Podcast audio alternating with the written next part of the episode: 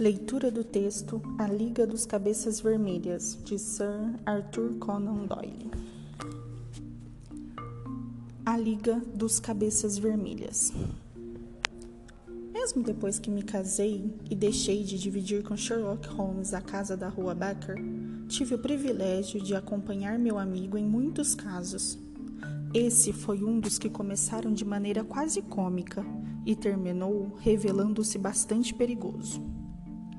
Um dia de outono no ano passado, visitei Holmes e o encontrei conversando com um senhor de cabelos ruivos. Não queria incomodar, mas Holmes logo me colocou na conversa. Watson, quero apresentá-lo a uma pessoa que tem uma história bem interessante. Voltou-se para o ruivo e disse: Sr. Wilson, esse é o meu amigo Watson, que tem me ajudado em tantos casos e acredito que também possa ajudá-lo. Nós nos cumprimentamos e tomei lugar na poltrona. Antes de o Sr. Wilson abrir a boca, Sherlock falou por ele. O Sr. Wilson me contou fatos muito estranhos, Watson. Creio que o seu é um caso absolutamente extraordinário e único, Sr. Wilson. O homem corou e quase sorriu diante do que lhe pareceu um elogio. Tentei deduzir, Sherlockianamente, algo sobre sua aparência à primeira vista, parecia um comerciante britânico comum, pomposo e lerdo. Usava um terno de bom tecido e de seu colete pendia um medalhão de ouro com um relógio. Seu casaco e chapéu, largados numa cadeira, pareciam um tanto usados. Não vi nada de extraordinário na sua figura, exceto a exuberante cabeleira ruiva. Holmes tirou umas baforadas do cachimbo antes de falar. É óbvio que o Sr. Wilson já foi operário. Viajou em navios, esteve na China e tem escrito muito ultimamente. Extraordinário, exclamou o Sr. Wilson. Como descobriu tudo isso a meu respeito, Sr. Holmes? De fato, comecei na carreira como carpinteiro a bordo de um navio mercante. Suas mãos, respondeu Holmes. Sua mão direita é bem maior que a esquerda. O senhor deve tê-la usado bastante e por isso os músculos estão mais desenvolvidos. E quanto à China? Poderia ter viajado para qualquer parte. O senhor tem um peixe tatuado logo acima do pulso direito, e esse trabalho só pode ser chinês. Li tudo a respeito de tatuagens, e apenas na China existe a delicada tinta cor-de-rosa para colorir esse desenho. Quanto a escrever muito, Nota-se que o punho direito de sua camisa está brilhante e limpo, como se muitas vezes fosse esfregado na mesa em que trabalha. Além disso, há marcas de tinta nas pontas dos seus dedos. O homem riu de maneira contagiante, divertindo-se como se fosse astro de alguma espécie de número de mágica no teatro. Afinal, Holmes o interrompeu e lhe pediu que mostrasse o anúncio de jornal. Era este vaga na Liga dos Cabeças Vermelhas. Graças à herança deixada pelo falecido Ezequias Hopkins na Pensilvânia, Estados Unidos, há agora outra vaga na Liga dos Cabeças Vermelhas. O candidato deve gozar física e mental e ter acima de 21 anos. O escolhido receberá o salário de 4 libras semanais. Os candidatos devem comparecer segunda-feira, às 11 horas, no escritório da Liga, na rua Fleet 7, e procurar pelo Sr. Duncan Ross. O que é isso? perguntei espantado. Parece bem estranho, não acha? sorriu Holmes, tão agitado diante de um caso como um menino diante de um brinquedo novo. E agora, Sr. Wilson, conte-nos tudo a respeito de sua vida e de como esse anúncio pôde modificá-la. Como lhe falei há pouco, Sr. Holmes, o homem enxugou o suor da testa enquanto falava. Sou proprietário de uma loja de penhores na praça Sexcoburg, no centro da cidade. O negócio já esteve melhor, agora mal me sustenta. Tenho apenas um ajudante, Vicente Spalding, e só pude empregá-lo porque ele aceitou um ordenado baixíssimo. Deve ser um rapaz muito simplório, falei. Oh, não, Vicente é muito dedicado e nem é tão moço, tem uns 30 anos. Certamente poderia arrumar emprego melhor. Como um bom empregado aceita ganhar tão pouco? Sorriu Holmes. Parece-me tão estranho quanto o seu anúncio, senhor.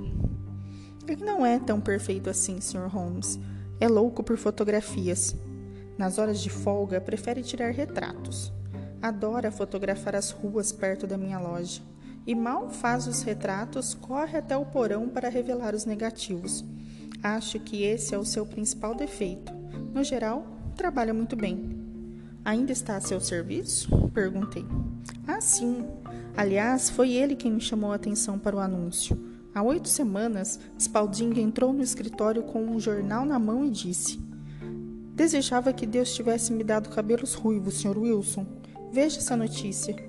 Estão procurando um novo membro para a Liga dos Cabeças Vermelhas e eles pagam um bom dinheiro.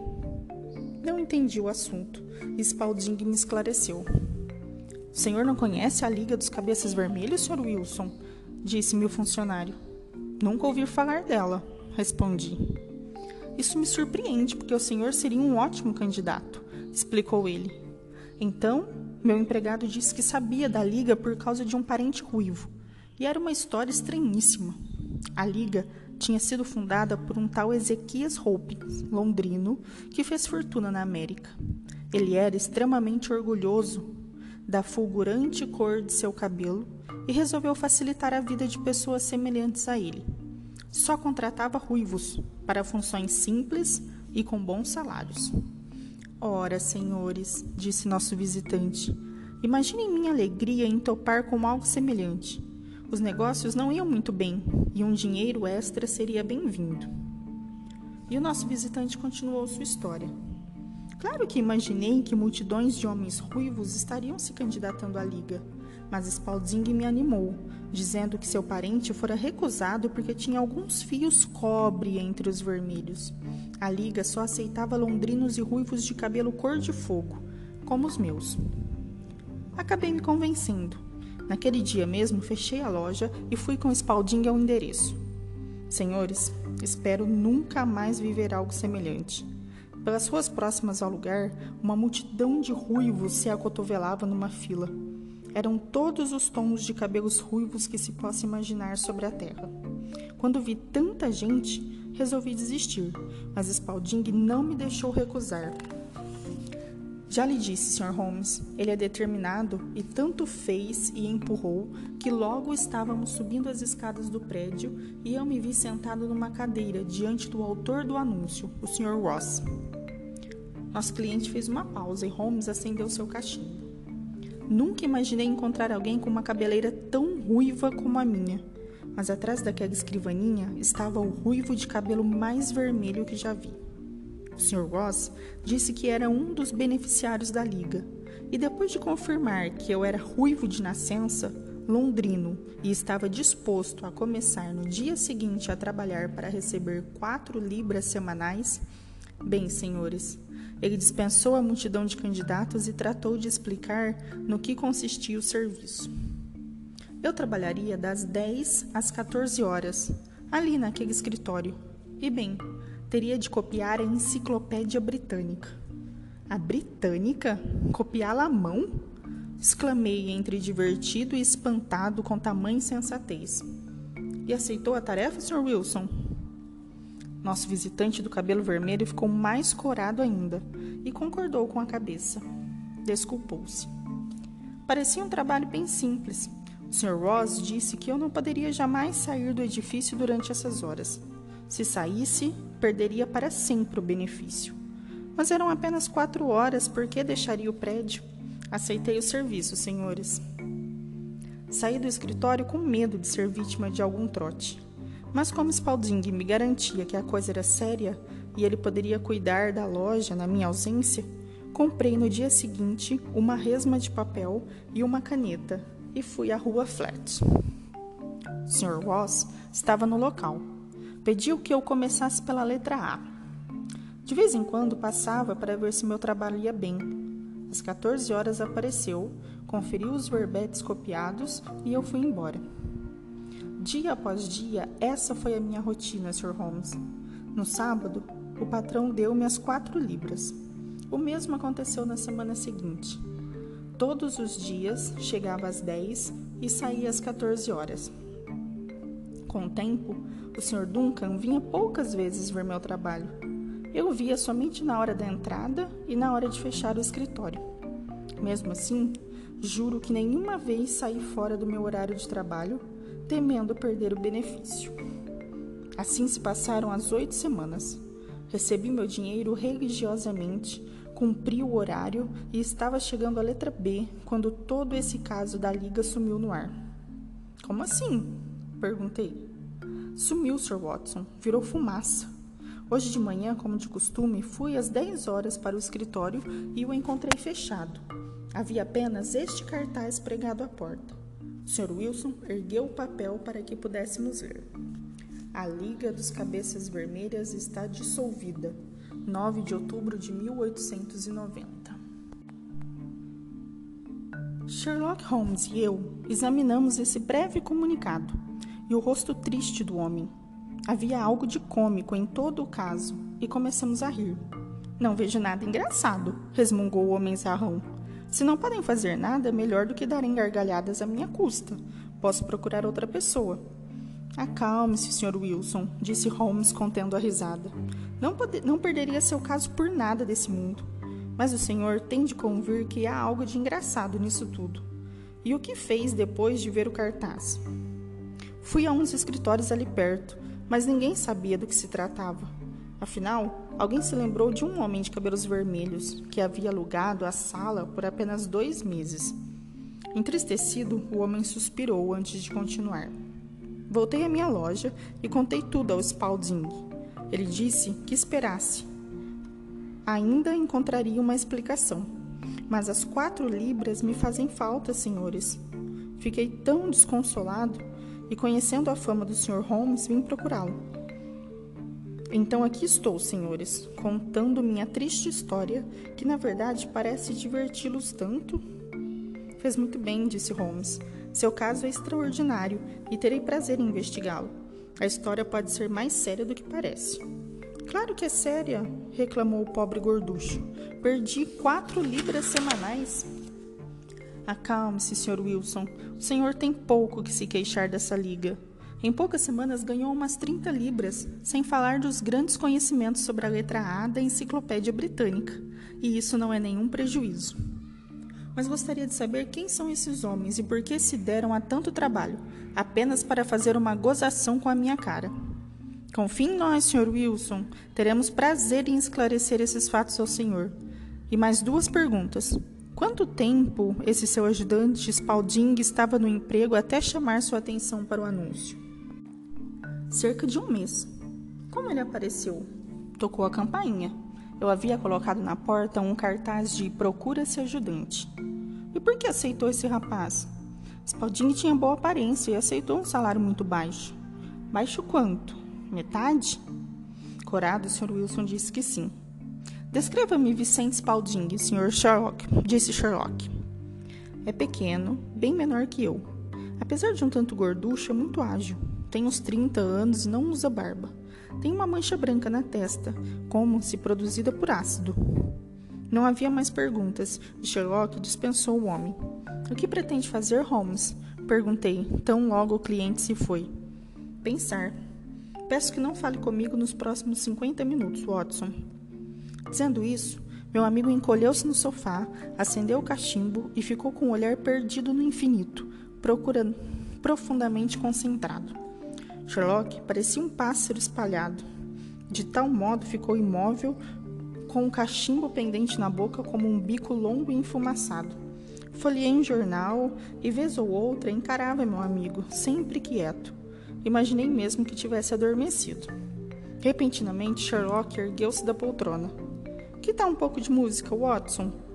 No fim da tarde, apresentarão uma ópera da qual gosto muito no Teatro Strandes. Podemos fazer um lanche no centro, que tal? Surpreendi-me com o convite, mas aceitei. O caminho que nos conduzia ao teatro passava pela Praça Sheikh Coburg, local da loja do cliente ruivo. Era um lugar apertado, medíocre. Quatro sobrados geminados dividiam o mesmo quintal, onde uma árvore raquítica tentava sobreviver em meio à sujeira. Na esquina estava a loja do ruivo com a placa à porta. Jabez Wilson Penhores. Sherlock subiu e desceu a rua várias vezes. Afinal, tocou a campainha. Fomos rapidamente atendidos por um moço bem barbeado que nos convidou a entrar. Obrigada, respondeu Sherlock, mas apenas gostaria de saber o caminho para o Teatro Strand. O atendente deu a indicação e voltou para a loja. Muito esperto esse rapaz, falou Holmes, logo que fomos embora. A meu ver, é a quarta pessoa mais esperta de Londres. Já sei algo a respeito dele. O que, Holmes? Por que você queria ver a cara do ajudante do Sr. Wilson? Não queria ver a cara, meu caro Watson, mas os joelhos da calça dele. A resposta era estranha. Mas, por mais que insistisse, meu amigo não deu outros detalhes. Sherlock foi investigar as suas próximas. Espantosamente, depois da esquina da praça, a paisagem mudava. Nada havia ali de decadente ou apertado. Era uma larga avenida de grande movimento de carros e pessoas. Era curioso como tantos e tão imponentes edifícios faziam fundos com um lugar sinistro como a Praça Sheikh Coburg. Deixe-me ver. Holmes analisou as fachadas do comércio. Ali é a tabacaria Montemer. Depois vem a banca de jornais, o restaurante vegetariano, o depósito de McFarlane. Já descobri o que queria, Watson. Sugiro que nos apressemos para não perdermos a primeira área da ópera. Ao final do espetáculo, Holmes segurou em meu braço a expressão muito séria. Pode me acompanhar numa caçada, Watson?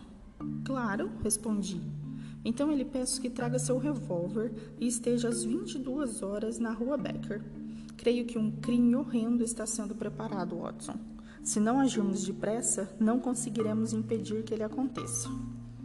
Fui buscar a arma, confuso.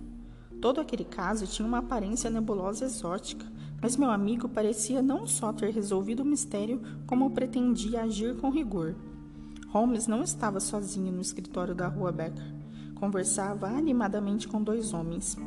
Um deles logo reconheci como o agente policial Peter Jones.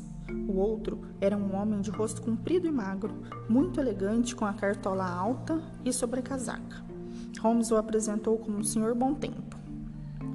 Nossa caçada já pode começar, disse Sherlock. Espero que seja produtiva, Sr. Holmes, disse o Sr. Bom Tempo com certo mau humor. É o primeiro sábado em dois anos que eu faltarei ao jogo de cartas. Senhor, creio que achará a minha aposta bem mais interessante, falou Holmes. O senhor pode ter um lucro de mais de 30 mil libras e o Sr. Jones encontrará um homem em que há tempos tenta botar as mãos. Nos quatro seguintes, até me... nós quatro seguimos até a mesma praça onde estivéramos de dia.